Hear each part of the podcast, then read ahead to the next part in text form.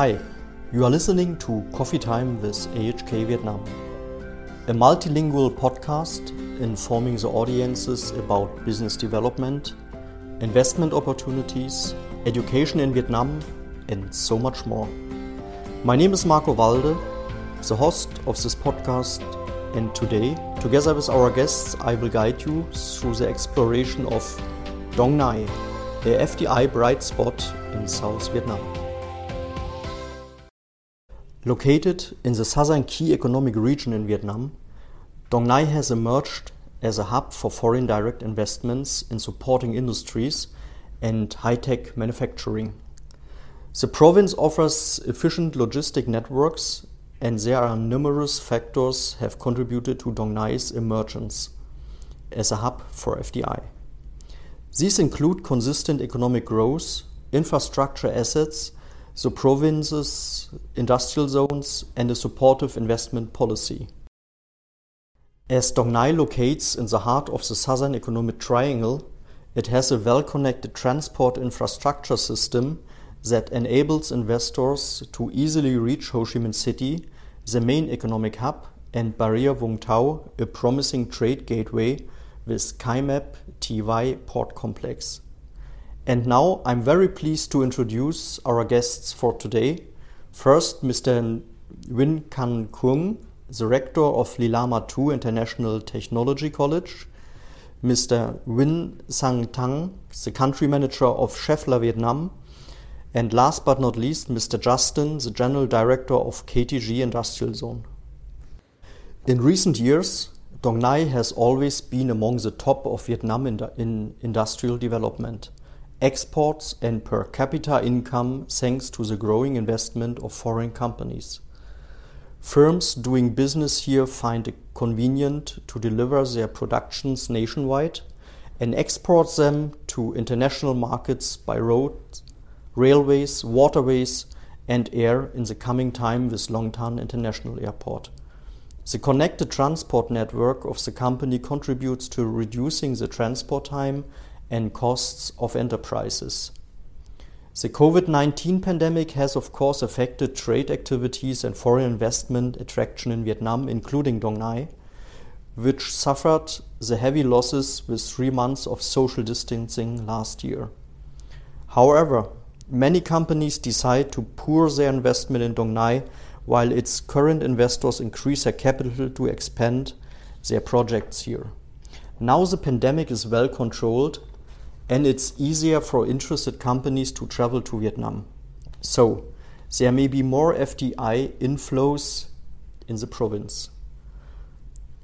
Dong Nai still prioritizes industrial development and it's implementing large transportation projects such as the Long Thanh International Airport, Phuoc An Port, and Dau Giay Phan Thiet Highway that are projected to bring more economic benefits for the province. Currently, there are 35 industrial zones in Dong Nai approved by the government, with 31 ones already in operation. Among of them, six have been developed and managed by KTG Industrial, whose main business activities are leasing ready built factories and warehouses in Vietnam. So, Mr. Justin, from your point of view, what are the unique selling points of Dong Nai? Uh, in my opinion, the unique selling points of Dong Nai would be threefold. Um, the first is its, in its favorable location and developed infrastructure. So Dong Nai is located in the southern key economic zones consisting of Ho Chi Minh City, Long An, Binh Duong, and Dong Nai. And with its established infrastructure consisting of the National Road 1A, um, the Long Thanh Dầu Dây Highway, uh, connecting its industrial parks to the main market of Ho Chi Minh City and also the Cat Lai Port and Tân Sơn International Airport. That is an existing developed infrastructure, but the government is also planning for uh, multiple highways like the Bến Lức Long Thành Highway, the Biên Hòa Vũng Tàu Highway, the Dầu Dây Phan Thiết Highway, um, and the Cat Lai Bridge, which connects the Nhơn Trạch districts into seaports, and also the Long Thanh International Airports. So all these infrastructure now and in the future will boost growth in all sectors uh, the second point is with its favorable investment policies. So the government throughout the years have, uh, the provincial government has implemented a number of uh, business-friendly investment policies and also simplified its uh, operation uh, admin procedure. And also they have created a dedicated team um, to timely and flexibly uh, deal with any issues that may arise with the businesses operating in their province. And lastly, I have to say, being its immense labor force, being one of the biggest provinces of Vietnam, uh, which uh, held uh, one of the biggest population across all provinces, and with its rather um, location uh, being optimal to also attract laborers from uh, neighboring provinces. So I think I would say, in short, three unique selling points for Dong Nai: um, favorable location, developed infrastructure, uh, favorable investment policies, and an immense labor force. Okay, that's great. As far as I know, KTG Industrial has completed the second phase of its Nhon Trach 2 industrial zone, which covers roughly 18.7 hectares. And you are expecting to start the construction of the third phase within this year. From my own experiences, several companies prefer to rent a well built factory and start the production as quick as possible. So, could you please share with us about companies you are targeting with this project? So, you're com- completely right when you say um, in a leasing model versus a buying land model, uh, it's, the flexibility is in capital investment. So, for the tenants seeking us, um, they want something quick uh, they want to be able to move in and set up within six months or less. Um, they don't want that upfront investment with buying the land and um, basically just want to move in and start production as quick as possible. So, in attracting these, uh, these tenants, um, we receive uh, queries from multiple countries, uh, including the US, um, the EU, uh, China, Korea, Japan, uh, amongst our top country of origins. And um, in terms of which, which industries they operate in, we really need to look at the location we are in today. So we're in Dong Nai, and Dong Nai has traditionally attracted a lot of uh, fabricated metal, um, plastic, um, rubber production, textile and garments and shoes. Uh, but we understand that in the future, the government would also like to transit towards a more innovative, high-tech um, end of, of, of manufacturing, which consists of uh, precision engineering, potentially biotech, so, with all these various industries in mind, when we set up our bare shell uh, ready built factories, as you can see here, uh, we need to keep in mind the fit out requirements and the flexibility that will potentially be required of operating in those various sort of industries. Well, Dong Nai is indeed one of the most developed industrial centers of Vietnam. 11 German companies have invested uh, 540 million US dollars into manufacturing activities, making Dong Nai the second most attractive province in Vietnam. Having invested in Dong Nai for nearly 15 years, the German company Schaeffler has shown their long term commitment to the investment here with the inauguration of its modern factoring, manufacturing plant in Bien Hoa City in 2019. Mr. Tang, Schaeffler has selected Dong Nai to be your manufacturing base. So could you please tell us about the investment environment in the province? Um, I think Dong Nai is uh, a, a, very good province in terms of uh, investment environment. Uh, as you know, Dong Nai is uh, in what we call economic triangle, mm, um, including Ho Chi Minh City, Dong Nai, and Vũng Tàu.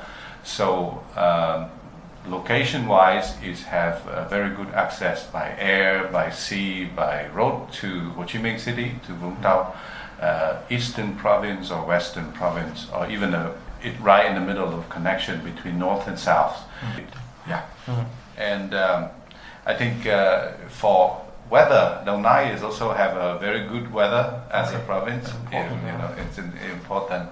Uh, it never get too hot and never get too cold. Uh, very very good calm climate. Uh, never had any hardly have any natural disaster. So it's it's good for for mm. investor to know that. Uh, for local authority, I think it's very important because they are very supportive. Dong Nai probably was the first province to set up one one-stop shops for investor. They call DIZA, Dong Nai Industrial Zone uh, Authority. Uh, so they, they have a certain uh, lim- limit of, uh, of uh, authority mm. that they can grant the uh, investment license mm. for company, and it normally can be done in days, very very very fast. But if big projects that they need a higher level of approval, mm. they are also very strong in support the investor to. Uh, talk to the central government to uh, get incentive or, or others extra um, measure to help the investor to come in and invest. So I think it's uh, it's it's very important uh, part of it. So um, so far, I think Dong Nai have about 1,500 uh, projects mm-hmm. uh, from 45 different countries and uh, worth 32 billion dollars of investment. I think that's a strong testament of uh, of Dong Nai as an mm-hmm. investment environment. So interesting. It, it's evident that Dong Nai has advantages in terms of socio-economic conditions and industrial zones with developed infrastructure. Schaeffler has developed the production hub in Dong Nai as a digital pilot plant for its global production system. So, for Schaeffler, why did the company invest in the province? I think it, uh, it first of all, uh, as uh, I said about the uh, logistic mm. flexibility that the place offered to us, um, I think the access uh, by road, access by air, access by sea freight uh, help us to um, to to uh, bring in the uh, raw material, production materials mm-hmm. uh, from from many other places, local and overseas. Uh, but also help us to get the flexibility mm-hmm. in terms of exporting our finished goods from from the investment from the projects there. Um, in terms of uh, the, the other strong factors is human resources mm-hmm. um, because Dong Nai is one of the three big provinces in terms of investment. So a lot of uh, laborers they mm-hmm. come from migrated labor mm-hmm. from other provinces. They concentrate in Dong Nai, uh, so it's much easier for us to uh, to uh, recruit mm-hmm. uh, the, the, the, the, the labor force, mm-hmm. and it's not too far from Ho Chi Minh City. How so, many employees do you have right now? Uh, we have 780 employees right now. Mm-hmm. Um, and then a lot of them also come from Ho Chi Minh City. Uh, in terms of distance, it's not too far from Ho Chi Minh City. So some of the key uh, mm-hmm. resources we, we can uh, we can attract from Ho Chi Minh City. Uh, likewise, if we bring in expats, uh, mm-hmm. then we can choose uh, have the flexibility to either have them in Dong Nai or they can stay in Ho Chi Minh City where uh, if they have a bigger children they can go to international school in Ho Chi Minh City. Uh, the wife can have a job in Ho Chi Minh City for example the partners. So uh, it, it, it, gives that kind of flexibility in terms of human resource as well. And uh, I think in Dong Nai there's also another advantage is the um, industry real estate investors such as Amata Mm-hmm. Uh, they share the vision, they share the concern with us okay. about the environment, mm-hmm. about how they treat uh, wastewater, waste uh, mm-hmm. management, and, and all that. That's very important for company yeah. like, very like transparent. Right? Yeah, and very transparent about that. Uh, so we feel we feel uh, very confident and mm-hmm. very um, uh, satisfied that we find uh, uh, investment uh, uh, uh, industrial zone like that, so we, we don't have to worry about our sustainability targets and, and so on. And I think the, the last but important part of this is the trade agreement that Vietnam has with mm-hmm. with ASEAN, with you know EVFTA, with Europe mm-hmm. and all that. But so it. Um, putting the, uh, the, the, the, production investment in Vietnam is great, but putting the investment in, in Dong Nai, I think it's, uh, it, it also gives us a lot of advantage, uh, as, as uh, I just said. Yeah. Great, thank you. Mr. Tang has mentioned human resources as one of advantages that Dong Nai offers foreign companies. And this is what we have also heard from German and international companies. Located in the southern key economic zone in Vietnam, Dong Nai has drawn a great number of workers from other cities and provinces in Vietnam. It takes around one hour to travel between Ho Chi Minh City and Dong Nai by car, so experts and workers can reside in modern and bustling city commute to the province. But this is not the only reason turning Dong Nai to be an ideal location for investment. Besides its focus on industrial development, Dong Nai has paid special attention to training the human resources to meet the requirements for labor market. Recognizing the constant need of local qualified workers of German businesses, GIC AHK Vietnam is implementing the dual vocational training program in Vietnam. Among of them are the training for two apprenticeships occupations at Lilama 2 International Technical College in Dong Nai, Mechatronics and Automotive Mechatronics Technical. In this program, about 40% of theoretical part is provided by the vocational college or university, and the remaining 60% of the practical part takes place in a company, where apprentices will apply newly acquired knowledge into practice. The graduates will receive a diploma from the Vietnamese partner college or university, as well as a German DIHK GIC HK Vietnam certificate. Now we talk with Mr. Kung to learn more about the vocational training program at Lilama 2 International Technology College. Mr. Kung, your college has now become a reliable training center to provide high quality human resources for companies in Dong Nai and its neighboring provinces. Could you please share with us about the story behind this success?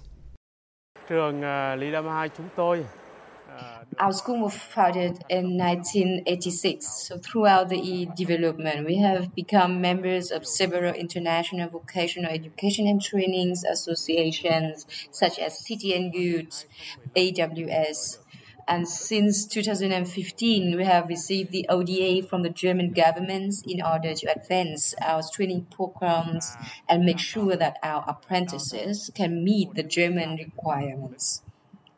So, with a view to achieve that goal, we have uh, now more than 40 teachers who are qualified in according um, to the German standards. So, besides, uh, we have training programs recognized by HWK Erfurt as equivalents to the German standards. And up to now, we have also integrated industry 4.0 elements uh, into our trainings programs. So that's the first thing. Second thing is we are now organizing the examination system that satisfy the German's requirements Currently, we are cooperating with the AHK Vietnam in terms of human resources development. So it means that we have been implementing such a dual vocational training program according to the DIHK German standards. We have been implementing such a programs with Bosch Vietnam for eight years and with Mercedes Benz Vietnam for three years so far. The second model that uh, we just uh, adjustified um, from the dual vocational model. So we developed uh, it into a collaborative uh, training model among the 2 and enterprises, um, especially in 2021 and 2022, we are implementing the program PAM In this program, students are after graduating from Lilama 2, uh, they will take the German course and later on they can move to Germans to work, to Germany to work.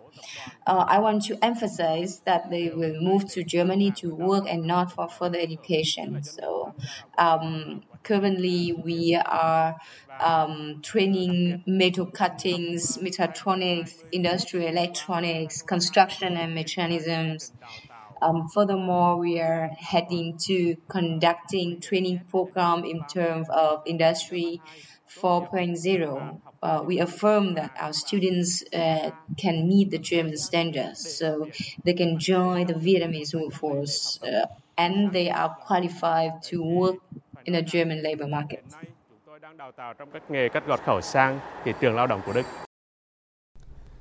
It is very interesting to know that the German standard training programs are well implemented at Lilama 2 International Technical College.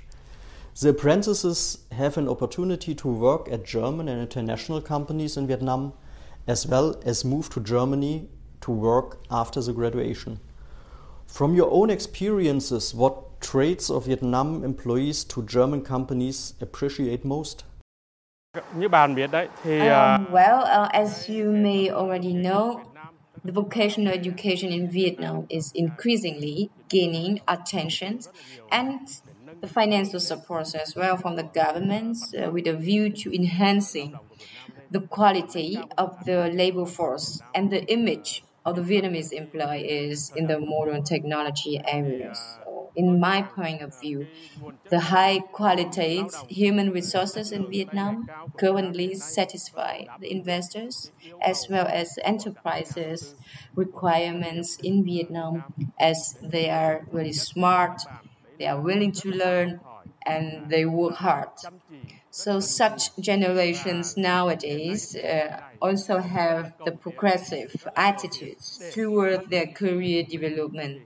So hopefully, the human resources from vocational education in Vietnam would continuously develop to create the positive sides to the Vietnamese labor force. At Lilama 2, we are always available to provide the domestic as well as international labor markets with qualified employees. So we are sure that those skills that students acquire at Lilama 2 would be beneficial to enterprises in the future.